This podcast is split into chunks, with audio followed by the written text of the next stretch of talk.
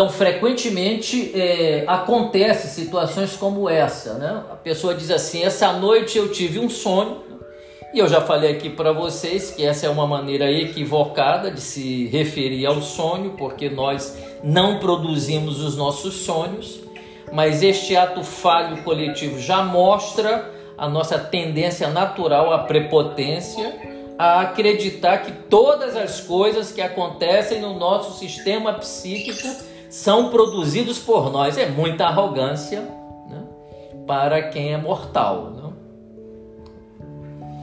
É, bom, e aí quando eu digo isso, tenho vontade de entrar na tragédia grega, mas aqui não é o curso de mitologia, aqui é o curso de psicologia junguiana. Né?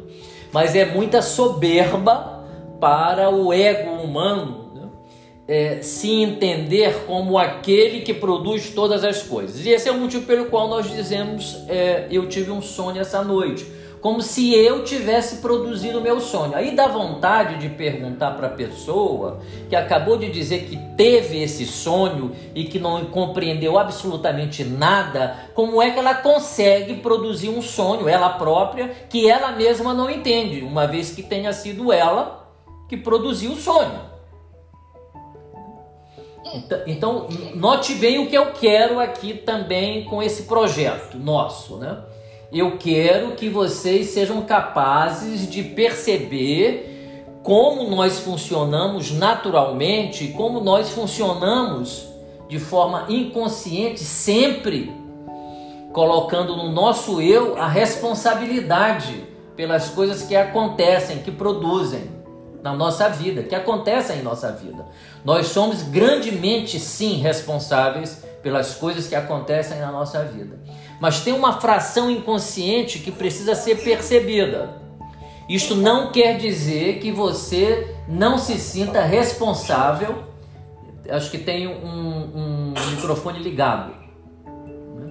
Isso não quer dizer que você não se sinta responsável mesmo por aquelas coisas que você não produziu, que você percebeu que foi alguma coisa que tomou você momentaneamente e que fez com que você fizesse alguma coisa que no dia seguinte você se arrependeu e que você, sob determinadas condições né, de tranquilidade emocional, jamais faria, mas uma situação externa desencadeou alguma coisa em você que em geral você misturou com um pouquinho de cerveja e aí então o complexo fez a farra e no dia seguinte você está ali sentindo culpa né, por aquilo que você deixou escapar porque estava sob determinadas condições que fizeram com que o complexo irrompesse no plano da sua consciência e abraçasse a sua vontade. Você nem mais lembrou da sua vontade. Você simplesmente estava fazendo o que o complexo queria que você fizesse.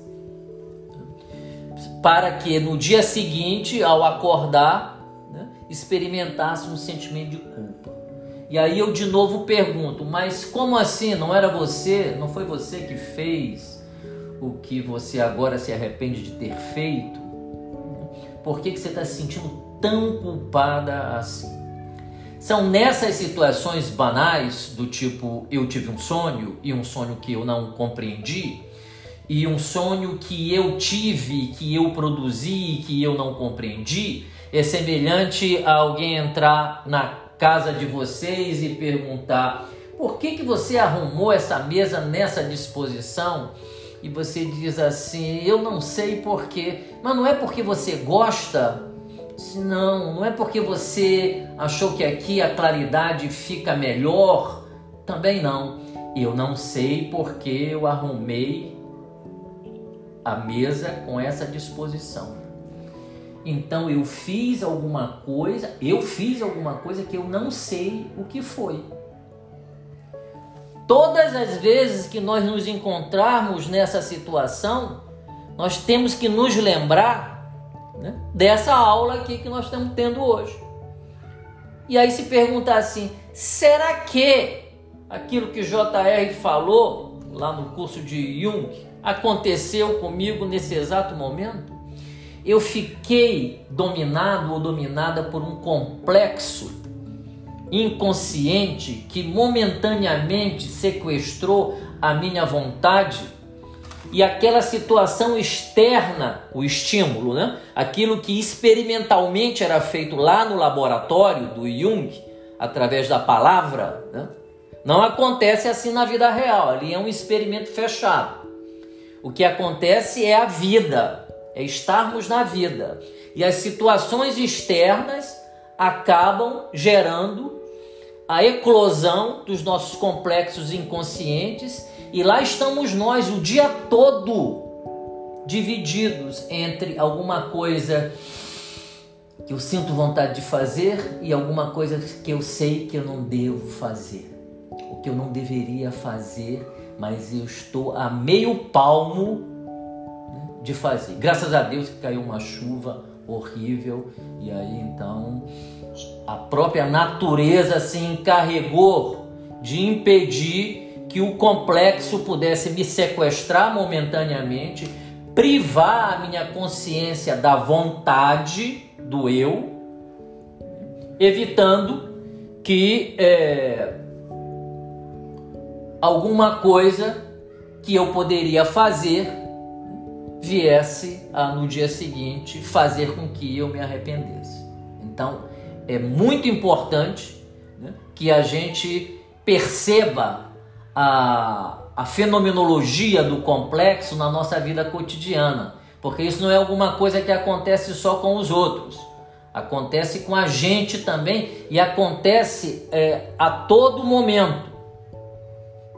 Esses complexos podem eclodir dentro da gente. Podemos pensar, por exemplo, no complexo de superioridade, no complexo de inferioridade, no complexo de poder né, numa situação que a gente chama de fobia, né, que é a atuação de um complexo, uma fobia de exposição, uma fobia de avião, né, de viajar. Né, é, um momento em que você é, estava numa determinada reunião e de repente alguém perguntou alguma coisa para você e alguma coisa sobre algo que você sabe e está careca de saber que você sabe e deu um branco, como se diz no popular, em você. É o estudante que estudou o ano inteiro e que gabaritou diversas vezes o simulado aonde ele estudava e quando foi fazer a prova né, é, de verdade, né, simplesmente não conseguiu compreender né, as, os, os enunciados e teve um desempenho péssimo em contraste com o desempenho que costumava ter, por exemplo, nos simulados. O que aconteceu ali?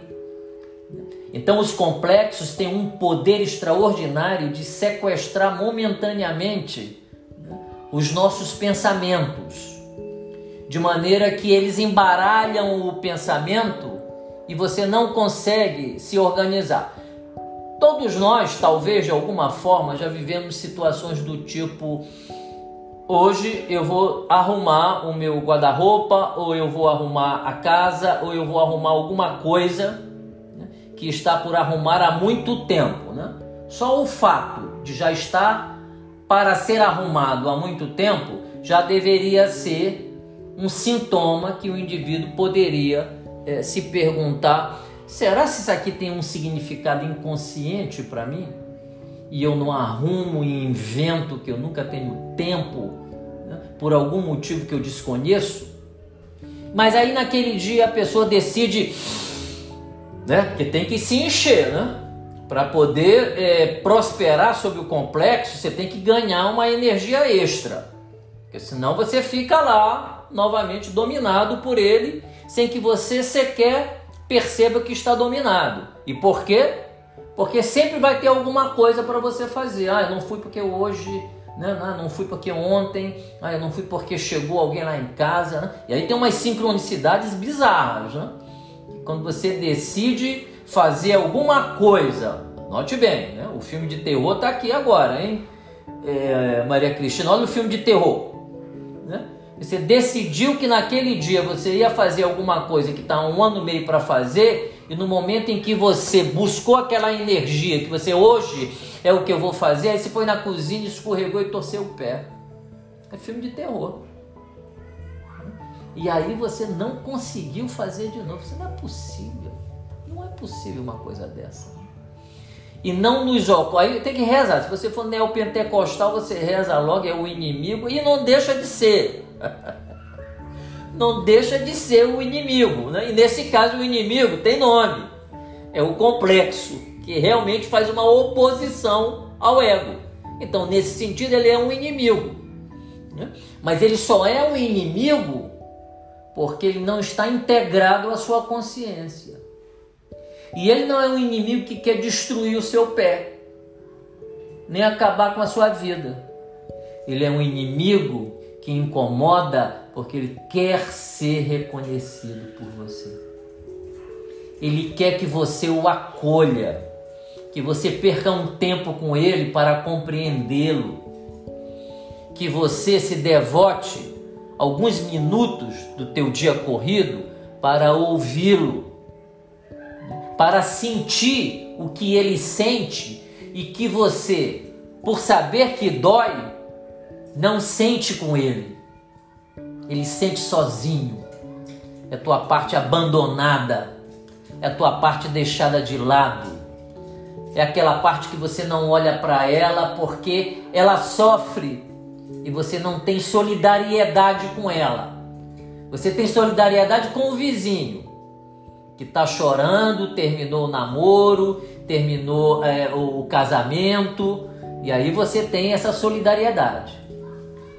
Mas você não tem solidariedade com o complexo inconsciente que a única coisa que deseja é a tua atenção e voltar a participar da tua consciência. Você percebe como nós somos ou podemos ser bem cruéis com nós mesmos?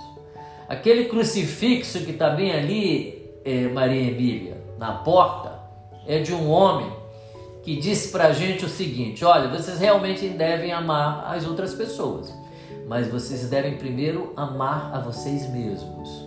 Porque, deixa eu dizer uma coisa para vocês: se vocês não, isso é o Rabi falando, se vocês não gostarem de você, não há meios de você gostar de outra pessoa. Se vocês tiverem ódio de vocês e praticarem o amor ao próximo, não será um amor ao próximo, será uma fuga do seu ódio.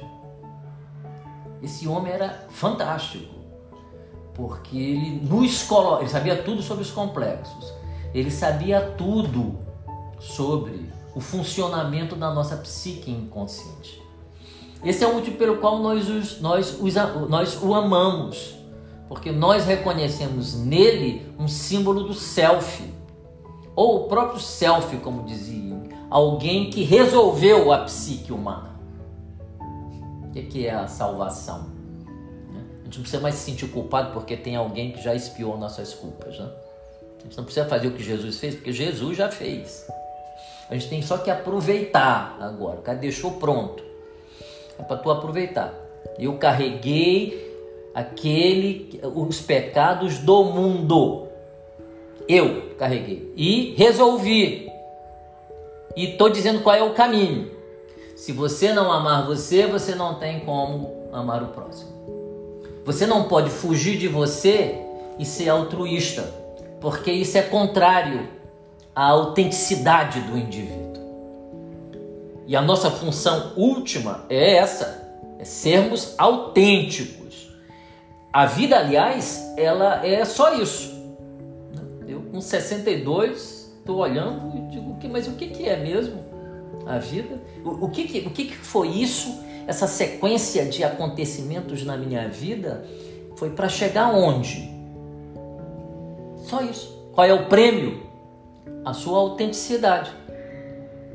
Esse passeio que você pode fazer no seu mundo interno e olhar para ele sem se assombrar ou sem rejeitá-lo, ou sem rejeitá-lo, mas acolhendo. Essa é uma linguagem espiritual, mas vamos voltar para cá para a teoria dos complexos, porque é a mesma coisa, na verdade, o que o Jung está dizendo. Então eu quero ler uma parte para vocês. A gente vai descer um pouquinho mais. Né? Ah, é... Maria Cristina, só voltando à questão do, do escorregão. Né? Quando não é escorregão, quando não acontece essa sincronicidade macabra, né? do complexo se exteriorizar, estão entendendo isso aí?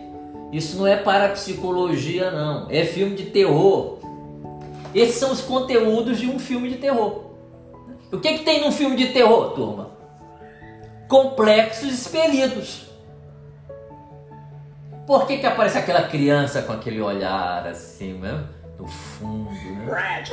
É, isso, né? Aqueles sons, né? Aqueles sons bizarros, né? Porque não são. Aqueles sons bizarros é porque não tem palavra ainda. É só imagem. Não tem palavra.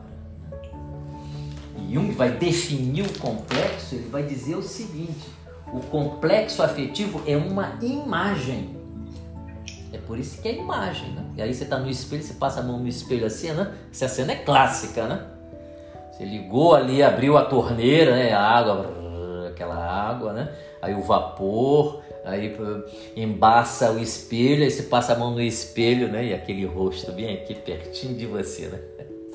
Tem a música, né? E aí você leva um susto. Aí passa de novo, aí vira, não tem ninguém. Hein? Não tem ninguém. Um franco processo alucinatório. E o que é um processo alucinatório? Nós estamos descendo, né? De novo eu repito, o nosso grupo, eu pensei uma coisa, se tornou outra, e está virando outra que eu nem pensei. Né? mas parece que tá bom porque a gente está conversando e nós estamos tentando aplicar esse conhecimento, né, que parece ser um conhecimento específico, né, na nossa vida cotidiana, no filme que a gente assiste e na cena que a gente não assiste. Hein, Maria Cristina? A cena que a gente não quer ver, né? A cena que a gente não quer ver provavelmente deve ser muito complexada para a gente né? e pode trazer à superfície descobertas que nós juraríamos que não tem nada a ver com a gente. Aquilo ali é melhor não ver. Então, é, mas o que é, é, é que eu vi um filme de terror hoje. o que é? Para dar uma aula de complexo, eu me inspirei num filme de terror. Eu vi de novo o, Exorcismo de Emily Rose. Alguém viu? Ai, ai, eu já. Elisa assistiu, Samira assistiu? o pior de todos pra mim. Sério? Tá vendo? Nossa, eu, eu lembro o Exorcista. Você lembra? Foi o último que eu assisti. Você lembra, Samira, cuidadosamente do eu filme, né? Eu vomitava muito, parece. Vomitava cuidadosamente não, eu lembro hum. do padre muito bem.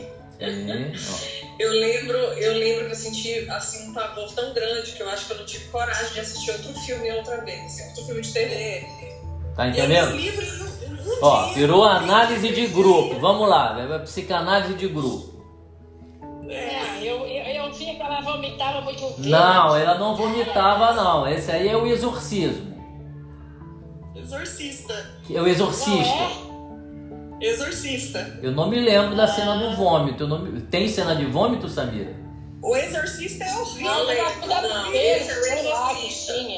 Eu acho que esse Exorcista que ela tá falando é horrível. Vomitava aquela é. coisa verde. É, ok. Mas eu acho que o Exorcismo de Emily Rose tem uma, uma amarração ah, é outro. tão tá, mais envolvente que eu acho que me assustou mais por isso. Porque o Exorcista, ele tem aquelas cenas, né, assim, mais, mais declaradas de terror, que ela sobe no teto e tal. E o Exorcismo de Emily Rose é mais o suspense, assim, aquela coisa que envolve a gente e amedronta, nossa, desesperadamente. Desesperadamente, né? Esses complexos, eles fazem parte do nosso patrimônio universal. Eles não são necessariamente ou obrigatoriamente complexos né, de cunho traumático da história da pessoa. Eles podem ser, certamente, né, estruturas muito escuras que habitam o profundo de nossa mente, que quando a gente vê ali exposto, né, a gente leva um susto. Né? É, a cena do espelho, né, que eu acabei de trazer, em que você passa a mão e vê alguém atrás de você, mas vira e não vê mais ninguém, né, é um processo é, francamente alucinatório. Quando o complexo é urgente demais ou está urgente demais e necessita ser realmente conhecido pelo indivíduo, não é nada incomum né, se o complexo se opuser violentamente contra a consciência do indivíduo, ok? Se o complexo inconsciente se opor, o conteúdo do complexo for muito oposto ao conteúdo da consciência, ele é expelido. Olha como a mente funciona. Eu quero que vocês prestem atenção nisso aí. É, e intua comigo o processo é, de alucinação. É, a mente expele, como se ela pudesse expelir. Então ela cria um expediente alucinatório. Qual é o objetivo do expediente alucinatório? Mesmo que o indivíduo fique perseguido pelo objeto que foi expelido e que agora vive fora dele, mesmo que o objeto o, persiga, o persegue menos do que se ele tivesse que admitir que está dentro dele. Ok? Percebeu agora qual é a fenomenologia da alucinação? A alucinação é um objeto mental. A alucinação é um objeto mental que se opõe completamente à consciência. Então, ao invés do objeto né, penetrar a consciência com a permissão do ego e o ego se debruce sobre o objeto, sofrendo, sofrendo, sofrendo, mas se debruce sobre o objeto para compreender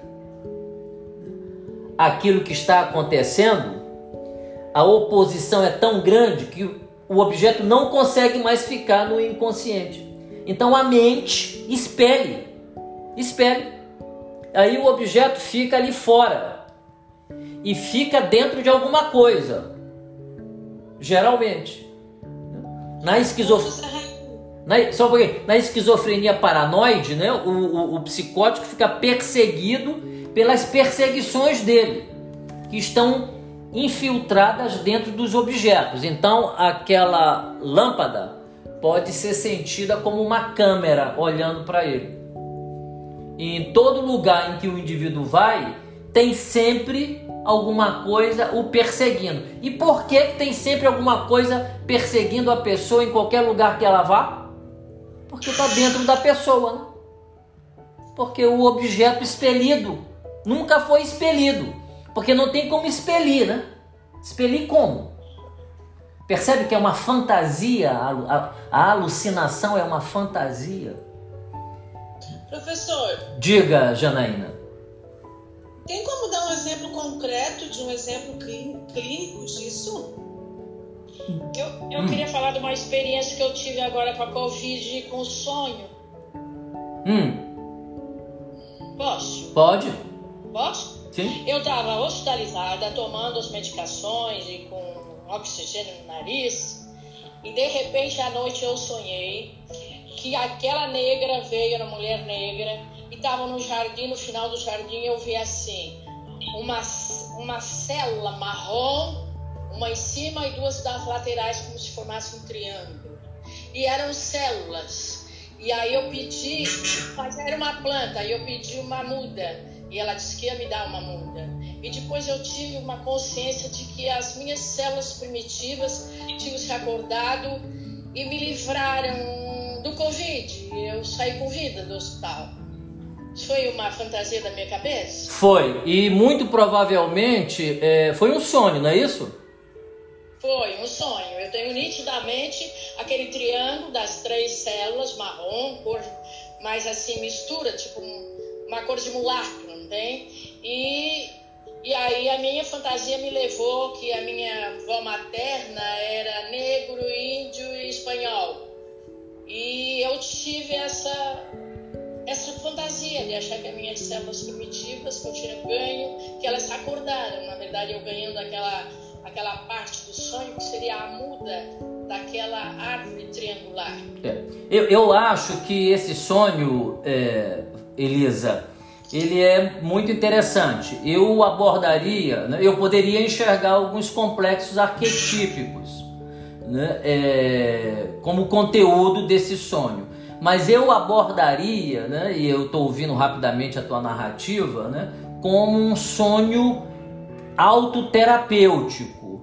E aí, quando a gente for falar de sonhos, nós vamos então falar dos, dos diversos tipos de sonhos que nós podemos ter ou ser visitados, como diziam os gregos. Né?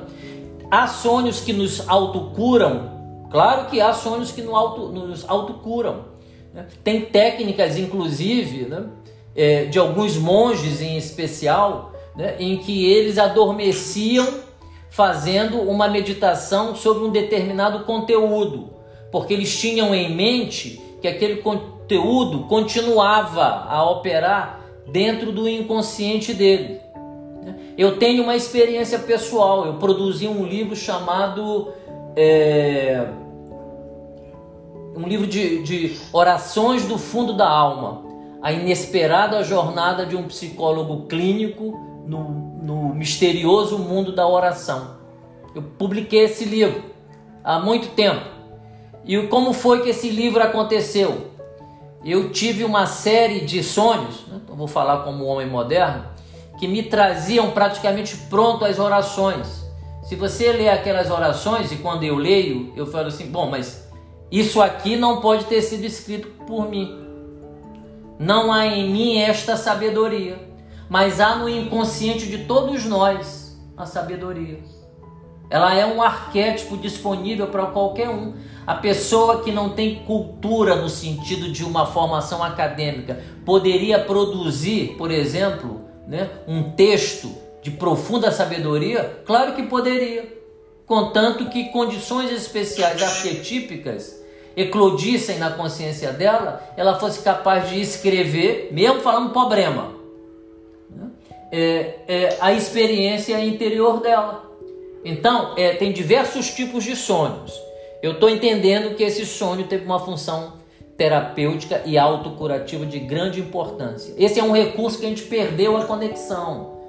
Se a gente pega o Antigo Testamento e o Novo Testamento, que são os dois livros, dois grandes livros espirituais que organizam e orientam né, o self coletivo ocidental, está né, tá repleto de situações como essa repletas de situações como essa, poderia trazer uma série de situações como essa, inclusive de ressurreição de mortos do Antigo Testamento, em que o menino está morto e o profeta vai lá, abraça o menino e fica deitado com o menino abraçado e ele volta à vida. E ela tem a explicação do motivo pelo qual. Mas nós somos racionais demais para acreditar, e não é acreditar no sentido de uma fé, não, é de perceber de forma empírica, de forma empírica, a atuação curativa do inconsciente em nossa vida. A fobia nos esmaga, o indivíduo tem medo de uma caneta, não pode ver um objeto pontiagudo. O indivíduo tem medo de um avião. O indivíduo tem medo de falar. O indivíduo tem pânico de ir bem ali na rua. O indivíduo tem uma agorafobia, não pode estar em espaço aberto. E assim, ainda assim, tudo isso irracional, porque dizem, qual o problema de tu estar tá aqui no shopping, meu querido? Aqui tá tão gostoso aqui, tá tão bonito. Né? Qual o problema dessa caneta? Essa caneta é ótima, ela escreve bem aberto. Reparou como ela marca aqui o livro e fica bonito? Por que, que você está com medo disso aqui? Por mais irracional que isso seja, para nós, mesmo assim, nós continuamos lendo alguns textos né, sagrados dizendo isso aqui aconteceu naquele tempo. Nós não acreditamos no que a gente está lendo. Nós não acreditamos. Porque nós somos muito sabidos. Por isso que nós não acreditamos. Bem-aventurado, graças eu vos dou, meu Pai, diz o Rabi.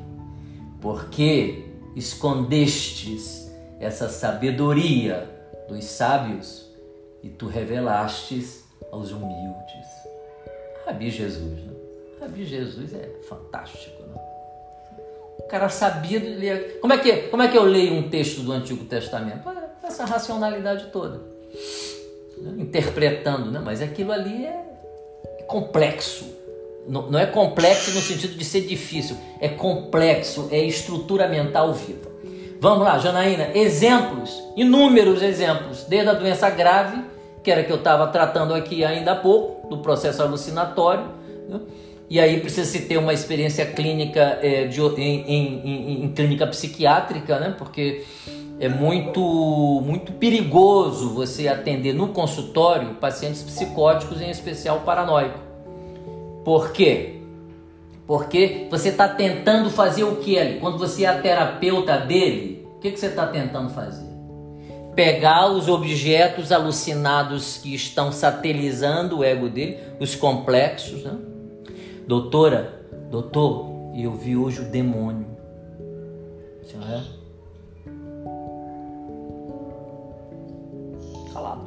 ouvi uma voz. Ouvi uma voz que me dizia. Eu ouvi uma voz que me dizia para me jogar lá do, do prédio. O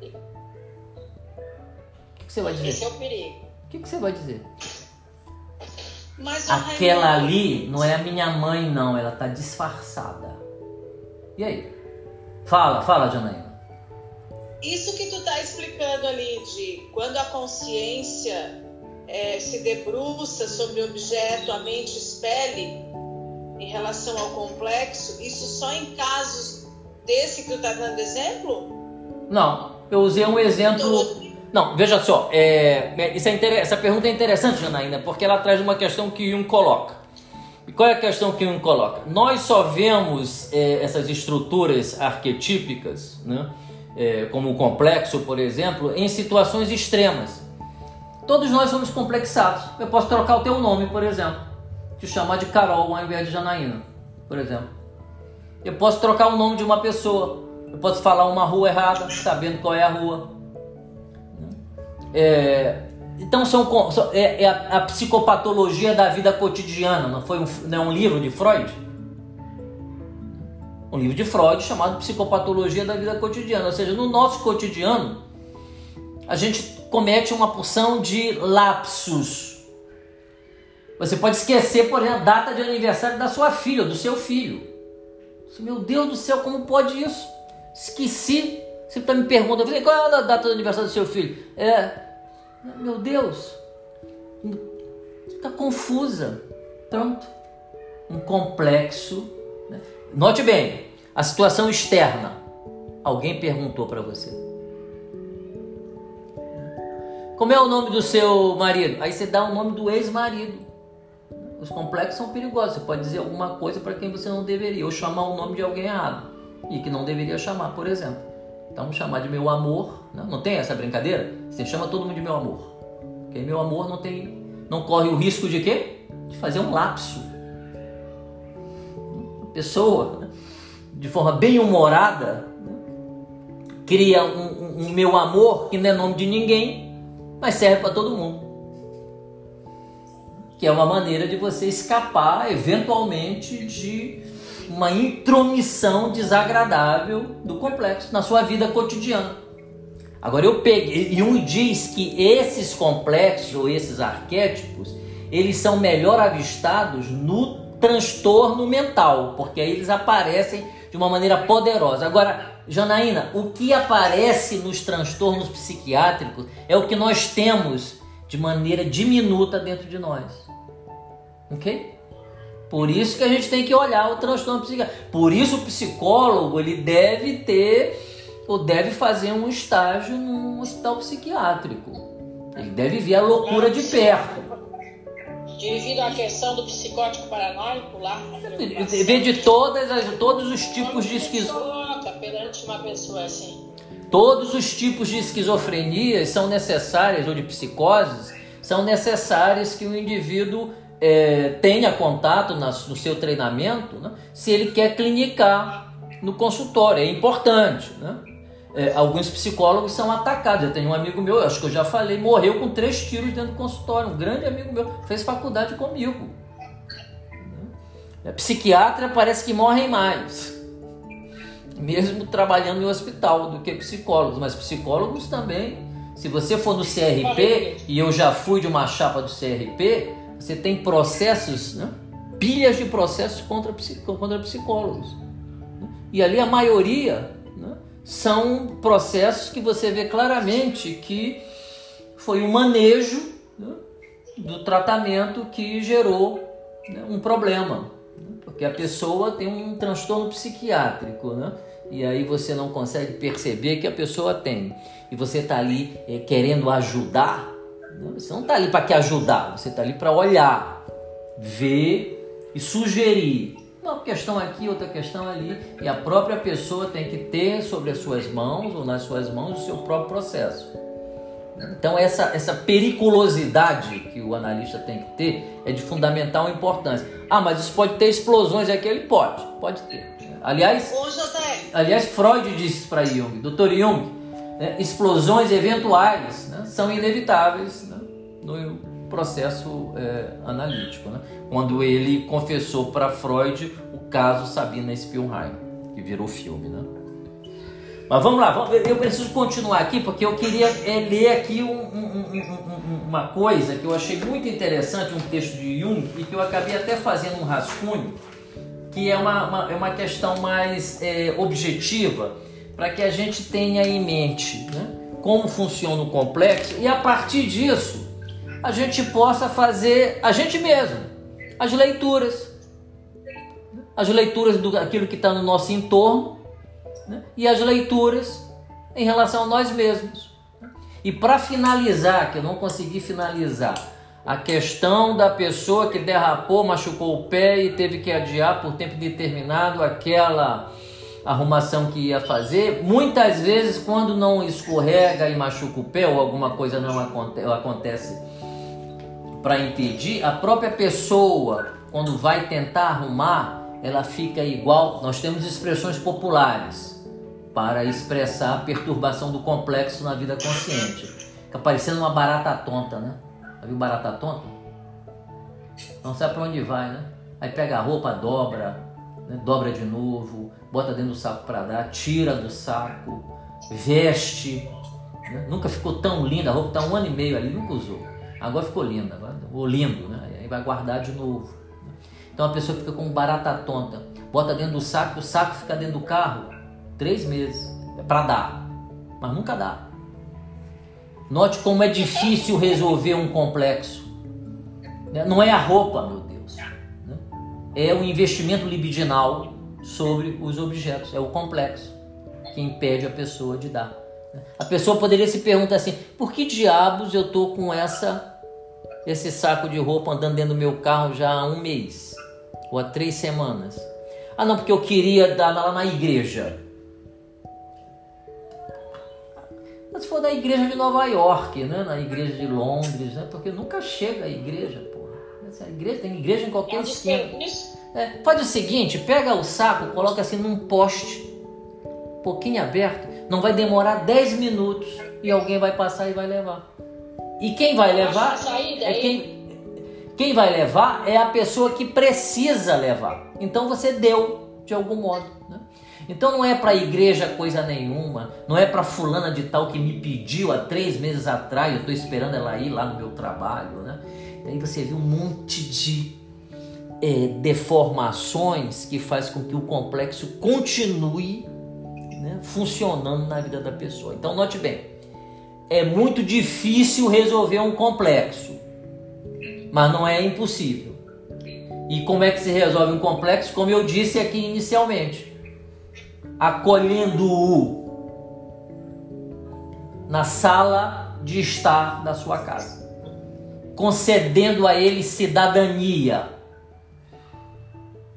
se relacionando com ele respeitosamente. Vou falar de uma maneira mais popular agora. Parando com essa história de ter vergonhinha, de ter pudorzinho,